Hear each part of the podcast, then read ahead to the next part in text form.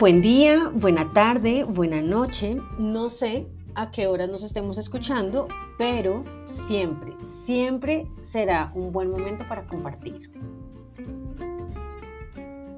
Bienvenidos a un nuevo episodio de El Lentejístico, este espacio de lentejas y finanzas para encontrar otra forma de ver los seguros y las finanzas. Nuestro espacio para regar semillitas, tips, ideas y conocimiento para ir allí, a donde queremos ir, a dónde, a la tranqui financiera. Bueno, ahora sí a lo que vinimos. Entremos en materia.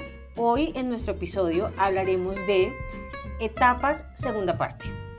Ya habíamos hecho un episodio donde hablamos de las etapas eh, de la vida, pero no tan referente a la vida, sino un aceptar la etapa en la que estamos viviendo, identificarla, reconocerla, aceptarla, abrazarla y trabajar en ella con toda. Si no lo has escuchado, digamos que no están tan enlazados, es una segunda parte porque esas serían como las etapas financieras que nos ayudan a sustentar ese episodio anterior. Sería un hit si vas y lo escuchas, estaría espectacular, pero igual no vas a quedar tan perdido. Solo en este momento donde dices como, ¿qué? ¿De qué está hablando? como así que cuáles etapas? Creería que empatan perfecto. Por eso hice como parte 1 y parte 2 de etapas financieras o etapas eh, parte 2. Vamos a hablar de, ya habíamos hablado pues de la etapa en la que estamos, em, de que a lo largo de nuestra vida vamos pasando por diferentes etapas y que cada una, o sea, cada una de esas etapas nos demandará unas necesidades, unas prioridades, unos deberes, unas cualidades y en este caso pues unas decisiones financieras diferentes, ¿sí? O distintas. Entonces, no hay nada escrito en lo absoluto que diga es que tiene que ser así. Hay diferentes formas, así como los presupuestos, así como todo. Digamos que esta es como la más general que hay, ¿sí? Estas cinco etapas financieras de la vida. Estas cinco me parece que tal vez las edades pueden cambiar, porque como les digo, nada está plasmado y tiene que ser así directamente, pero es para que tengamos una guía, un Waze financiero en estos temas de eh, nuestra educación financiera, nuestro trabajo, nuestras inversiones, nuestro ahorro y cómo tener esa guía y cómo ver cómo voy en ese mapa. ¿Listo? Entonces, bueno, nada, empecemos. Digamos que dentro de estas cinco categorías que hay para, para mm, o cinco etapas financieras, la primera es o se dice que es desde los 0, 0 meses hasta los 18 años, que es la etapa de infancia y aprendizaje. Pero, ¿cómo así que etapa financiera? Pues normalmente es cuando uno empieza a trabajar. No, ahí empieza nuestro primer error. Y los que somos padres, pues podemos remediar en eso. ¿Por qué? Porque la infancia es donde uno es una esponja, no, no parece pero muchas cosas, tanto emocionales como mentales, em, personales, que desarrollamos en la adultez, es de todo aquello que vimos o vivimos en nuestras experiencias infantiles, que en ese momento uno no sabe, no tiene forma de decir está bien o está mal, esto se hace así o se hace así, solamente que son patrones que estamos viendo y se van grabando y los vamos a replicar en nuestras otras edades. Entonces, esta edad de los 0 a los 18 realmente es muy de las más importantes en educación financiera. Claramente es una etapa de dependencia económica, ¿sí? Dependemos de papás, abuelos, bueno, otras personas, las que estén a cuidado, a cargo de cada uno, pero es una etapa de dependencia económica totalmente. Entonces, digamos que lo básico, por eso digo que no hay nada totalmente dicho, ¿no? Porque no es un general, no es algo que aplique para todo el mundo, pero sí es en general, de los 0 a los 18, dependencia económica. Desarrollo pleno es un desarrollo que se da natural, no hay compromisos, no hay obligaciones, no hay preocupaciones de estos índoles, solamente vemos, ¿sí? Vemos y desarrollamos vemos cómo se toman las decisiones, cómo se llevan las riendas financieras en un hogar. Es el momento, pues si aprendemos a escribir, si aprendemos a sumar, si aprendemos a restar de la educación, pues también debería estar la educación financiera en un plano para esa edad, ¿sí? A través de juegos, a través de mm, hipótesis, a través de eh, pequeñas mesadas, la educación financiera con las pautas de ahorro. Entonces podemos manejar una pequeña mesada, hay libros espectaculares con respecto a la educación financiera, entonces podemos educar a nuestros hijos o en esta edad, por los que no tenemos hijos, pero hay hermanos, bueno, yo sí tengo hijos, perdón, pero los que tienen hermanos o los que desarrollamos algún rol donde podemos tocar a diferentes mamás y mismos niños, ¿no? Compartir ¿sí? De esos, no sé, si le damos una mesada de 10 mil, entonces que eh, un porcentaje vaya para el ahorro, otro para compartir y el otro que se lo gaste en lo que desee. Más o menos esas pautas van sirviendo para que cuando reciba su primer salario, pues ahí va a estar eh, una parte para ahorrar, una parte para compartir y una parte para disfrutarla en lo que le plazca. Todo eso se va sembrando, son semillas que si sembramos a la edad, eh, en la infancia o en la adolescencia, pues cuando llegue el primer trabajo y demás, pues son cosas que ya vienen haciendo, que ya les resuenan, entonces no va a parecer tan loco ahorrar el 10%. Acá hay un tema importantísimo y es la réplica, ¿sí? Entonces, eh, de las creencias, de los hábitos, entonces, ¿qué le damos a, o qué crecimos viendo? Si lo replicamos nosotros mismos, vamos a darnos cuenta de que ahí tenemos muchas raíces de cómo manejamos nuestro dinero, cómo vimos a los adultos manejarlo. ¿Lo cuidaban? lo celaban, el dinero no crece en los árboles, uy, no, estoy cansado de trabajar y no ver la plata.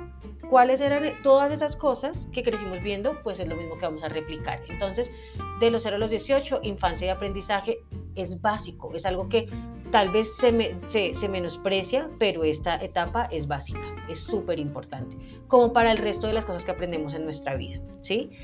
Luego hay otra segunda etapa que sería como juventud, 20, o sea, 18, 19 a 30 años, ¿sí? Es un promedio de edades, no es que, no, tengo 36 meses, o sea, ya no estoy ahí. No, no, no, es decir, encajemos, tratemos de encajar a nuestro ritmo, según lo que ya hemos hablado, según las pautas del episodio anterior, ¿Cómo podemos encajar? Esto es un tope, ¿sí? Como una idea, para, pero tampoco es que tenga que ser exacto así. Entonces, más o menos hasta los 30 eh, sería la época de juventud. En esta época de juventud, pues, ¿qué pasa? Que hay una formación profesional, entonces, donde estudiamos la, universidad o las carreras, lo, que vayamos a hacer, el inglés, lo que sea, pero es donde empezamos a formar nuestra, nuestra parte profesional que es supremamente importante. Hay que saber si estudiamos por pasión o de pronto decimos, no, primero voy a hacer plata, entonces estudio una carrera que realmente me guste, pero que también me solvente para cumplir el resto de mis otros proyectos. Eso es muy importante enfocarlo hay muchas decisiones que se toman ahí, supremamente importantes, que marcan el resto. ¿sí? Entonces el capricho no, porque todo el mundo está en contra de esta carrera, yo la voy a estudiar así nadie quiera, pero venga, revisémosla si realmente también es funcional, me gusta y me sirve y me va a ayudar a crecer, porque eso es muy importante. Digamos que uno dice, no, yo estudiar pues por pasión y yo recuerdo, y los papás son como, no, estudia el que le dé plata y, ay, no, eso no es así. No, no es así, es el equilibrio de las dos cosas porque sí es importante y casos exitosos que yo he visto de verdad que por lo menos hacen, mire, a veces un técnico o estos cursos que ahora hay un montón, o sea, ahora realmente el problema no es de educación, porque educación hay un montón, o sea, hay cursos en internet gratis por todo lado, lo que no hay es gente que los quiera hacer, ¿sí? Entonces usted puede aprender para su emprendimiento, para todo, ir, ir avanzando, pero que todo vaya a la par, ¿sí? Porque sí, muy linda la carrera, pero por ejemplo, esas carreras que están ahorita que ya están saturadas y no encuentra un buen salario, una buena paga, pues igual va a estar frustrado, no va a ser feliz porque la parte financiera es muy importante. Y sobre todo para cumplir proyectos, para seguir avanzando, avanzando. Digamos que se vienen los primeros gastos propios, ya sea eh, del primer, pues digamos que a la par vienen los primeros gastos propios y los primeros trabajos. Súper importante porque empiezo a tener o generar mis primeros ingresos mis primeras responsabilidades, mis primeros gastos, mis primeras deudas. Tristemente vienen las primeras deudas porque hasta para el celular desde el comienzo vaya y sáquelo a cuotas. Entonces ahí también es un buen momento para reestructurar. O sea, si desde lo primero que yo voy a comprar, que es un celular, me lo venden a cuotas y ya digo, ay, todo lo puedo tener así, desde ahí ya no se tienen engrampados con el pague en seis meses, cero interés, no es mentira, son nada es gratis. Entonces, esas son primeras decisiones financieras que empezamos a tomar. También ahí en la juventud, las relaciones sociales. Que son supremamente importantes, que pegan un montón, es importante con quién nos rodeamos, obviamente en la juventud está la farra, está la rumba, están las apariencias y ahora que están las redes en furor, pues con más veras, entonces los sitios de moda, los más top, ir a dejar un montón de dinero allá, pero todo por encajar, todo por aparentar, por ser aceptado, por sentirme o por pertenecer. Entonces digamos que es un punto muy importante porque desde ahí, si uno empieza desde ahí, qué belleza. O sea, todos sabemos que rentabilidades, intereses de 20 años en adelante son un hit, entonces si uno empieza a los 20, pues a los 40 posiblemente uno va a poder tener libertad financiera si lo hace ordenado. Mejor dicho, vibramos en la juventud y casi que los temas financieros los dejamos de lado hasta que en los 30 nos vemos engrampados con todas las tarjetas, con todos los créditos y decimos, ay, yo hubiera ahorrado desde el primer trabajo. Entonces, pues si tenemos eh, familiares o chicos y si pueden compartir esto, pues háganlo. El ahorro y el disfrute no pelean puedo ahorrar y puedo farrear, o sea, de la mano, el que peca y reza empata, el que ahorra y se divierte empata. Eso es importante en la juventud. Luego viene una tercera etapa, que sería como desde los 30 hasta los 45 más o menos, que es la edad adulta y es la edad de la ruta financiera que define muchas cosas. ¿Por qué? Pues porque ya a los 30 posiblemente tenemos una estabilidad, ¿sí? Tanto laboral como económica, y tenemos experiencia laboral. Entonces se viene la época de nuestros mejores trabajos. Puede que empiecen desde los 20 algo, ahorita uno ve chicos muy jóvenes que ya tienen unos puestos maravillosos, que ganan muy bien, ¿sí? Porque ahora todo va más acelerado. Em, pero si uno se tropezó, pues más o menos que a los 30, digamos que es como una pequeña cúspide, ¿sí? Donde vienen los incrementos salariales, vienen los ascensos, ya hemos pasado por muchas experiencias, entonces ya puede cambiar de trabajo, digamos que ya está una, una formación profesional muy, muy robusta. Entonces vienen decisiones financieras más importantes en esta etapa. ¿Por qué? Porque tenemos mejores ingresos, porque tenemos mayor experiencia, porque ya puede que cambie de trabajo o puede que ya lleve mucho en el mismo, entonces ya tengo un poquito más de seguridad, entonces ya puedo tomar decisiones financieras como adquisición de vivienda, consolidar pues el tema familia, ¿sí? digamos que de los 30 a los 45, pues obviamente se da el tema de casarse, tener hijos. Si no empezó a los 20, pues ya está edad sí o sí hay que empezar el tema de ahorro, el tema de tener un plan financiero. Un plan financiero que respalde, ya hay que pensar sí o sí en temas de retiro, que si me quiero retirar a los 50, que si quiero estar hasta los 60. Esta es la etapa de los 30 a los 45, entonces ya viene que hay que pensar ya si uno tiene hijos en el tema de educación de los hijos. Em, hay que pensar eh, en el crecimiento profesional, igual no dejarlo atrás, porque son 15 años de crecimiento, de mejores cargos, de mejores salarios, para poder consolidar, consolidar las bases que ya hice en mis otras dos etapas, ¿sí? Bueno, una en general ya ganando y la otra aplicar como todo el tema de educación financiera y de demás, ¿no? Entonces, esta etapa, digamos que se vuelve como ahí el centro, el pilar, pues de eso que queremos, de esa vida financiera que queremos llevar, ¿sí?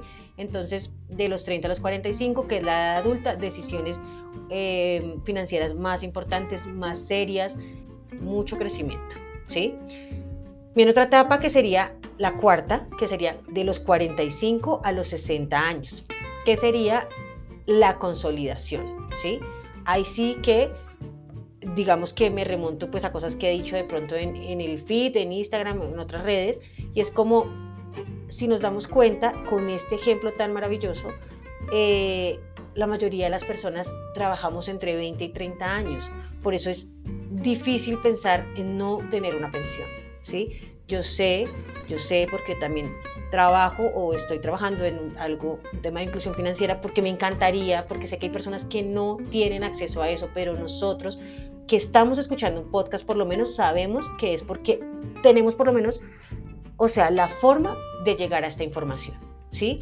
Entonces, sí o sí, sí podemos tomar mejores decisiones que poco a poco van tocando a todos los que nos rodean y podemos ir compartiendo esta información. Entonces, ya vamos que en los 45 hayamos trabajado 25 años. Para mí, esa es la forma de retirarse, no la mejor edad, creería yo.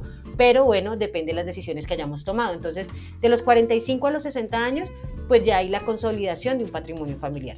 Casa, carro, pues educación de los hijos, empresa, eh, o en su defecto pues unas inversiones o unos ahorros que ya respalden, que tengamos en lo posible cero deuda, claramente ya está pues la idea digamos que es consolidar eh, el patrimonio y la deuda pues dejarla a un lado, ¿no? Ya son unos ingresos estables, pero además de estables, posiblemente pueden haber diferentes fuentes de ingresos, ¿sí? Bienes y productos deseados, digamos que este es como, ahí sí que la cúspide y como una parte, la primera parte de la plenitud, de la plenitud em, financiera, casa del sueño, su carro, de pronto ya está construyendo su finca, porque estamos hablando de los 45 a los 60, ¿sí? Es, es esa construcción, no es que a los 45 ya lo tenga, sino que en ese transcurso uno ya empieza, ya cubrió lo básico, ya sacó familia adelante y ya uno puede empezar también a, solventar este tema que es mi retiro, dónde me voy a retirar, cómo voy a estar. Son 15 años para también trabajar en eso, que ya lo venimos trabajando desde los 30, claramente, ¿no?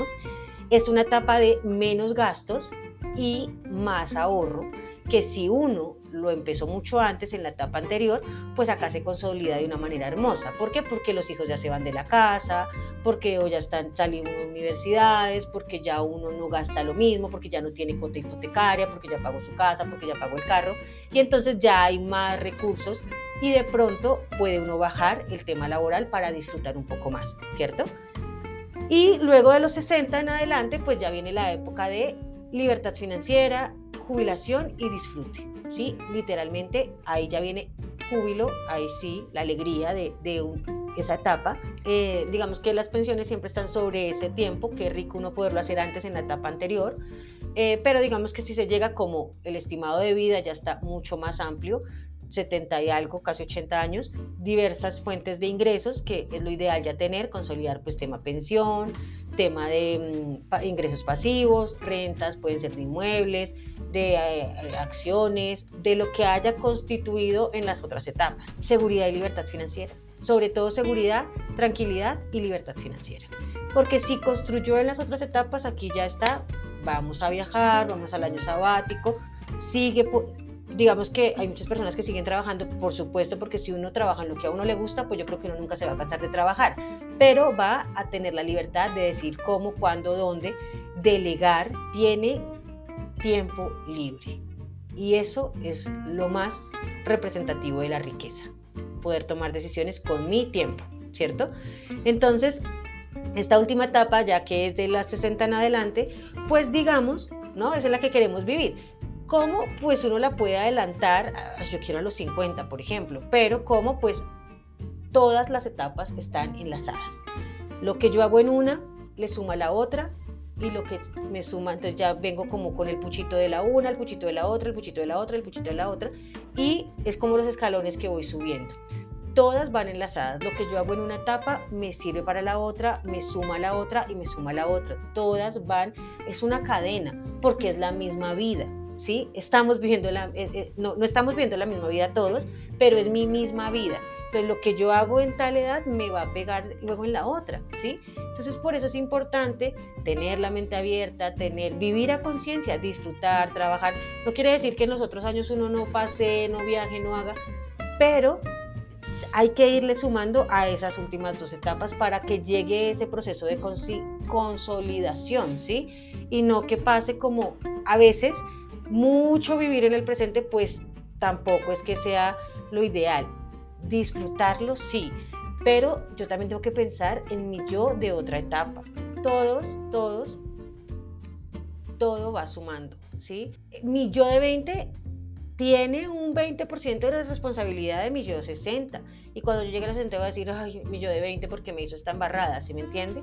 Entonces, eh, abracemos todas las etapas, abracémonos en todas las etapas y trabajemos en todas las etapas. Pues nada, eso era como el episodio de hoy, lo que queríamos compartir como para engranarle un poquito con el episodio anterior que habíamos hablado de las etapas eh, reconocer en qué etapa estoy. Entonces de pronto esto nos sirve un poquito para decir, bueno, yo estoy acá, yo sí quiero consolidar, yo quiero que en tal etapa quiero estar de tal forma, entonces, ¿qué tengo que hacer ahora?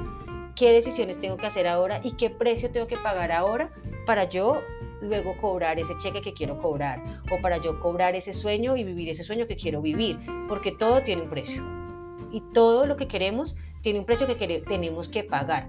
Cada uno mira si está dispuesto de pagarlo o no. Esto no es una sugerencia, esto no es una recomendación, digamos que son ideas finanterapia que salen por ahí de las experiencias, de las cosas que pasan en el día a día, en las asesorías, en las conversaciones con las personas, en la experiencia que he llevado, he vivido y que de alguna otra manera, pues qué bueno compartirlas acá en este espacio donde queremos llegar a esa tranqui financiera. Em, no es que tengan que hacerlo de esta forma porque no, lo, no hay una forma perfecta, ¿sí? Cada uno tiene una historia de vida y lo que hace es adaptarla o ajustarla. Entonces, pues no, no siendo más, aquí les dejo ciertas cositas puede que les sirvan a uno, si algo que hay como esto me parece interesante, pues eh, nada, pues compartirlo, ¿sí? O sea, compartirlo. Ya saben, la buena noticia, nada dura para siempre, la mala noticia, nada dura para siempre. Este episodio tampoco durará para siempre, entonces se acaba en este instante, llega el final. Ahora, que si te ha gustado, bueno, dale un corazoncito y no olvides darle a la campanita para que estés ahí suscrito y no te pierdas ningún episodio. También recuerda que si tienes o que si sientes que te aportó algo de valor, algo por ahí, alguna palabra o idea, comparte, comparte bienestar financiero, porfis. No sabes qué bolsillo necesita escuchar esto. Y necesites llegar a esta comunidad. Además, me ayudas a darle cariñito al podcast y a crecer, y a crecer, y a crecer. Gracias, gracias por estar aquí, gracias por escuchar, por quedarte hasta aquí y siempre gracias. Abrazos lentejísticos. Adiós, adiós, adiós.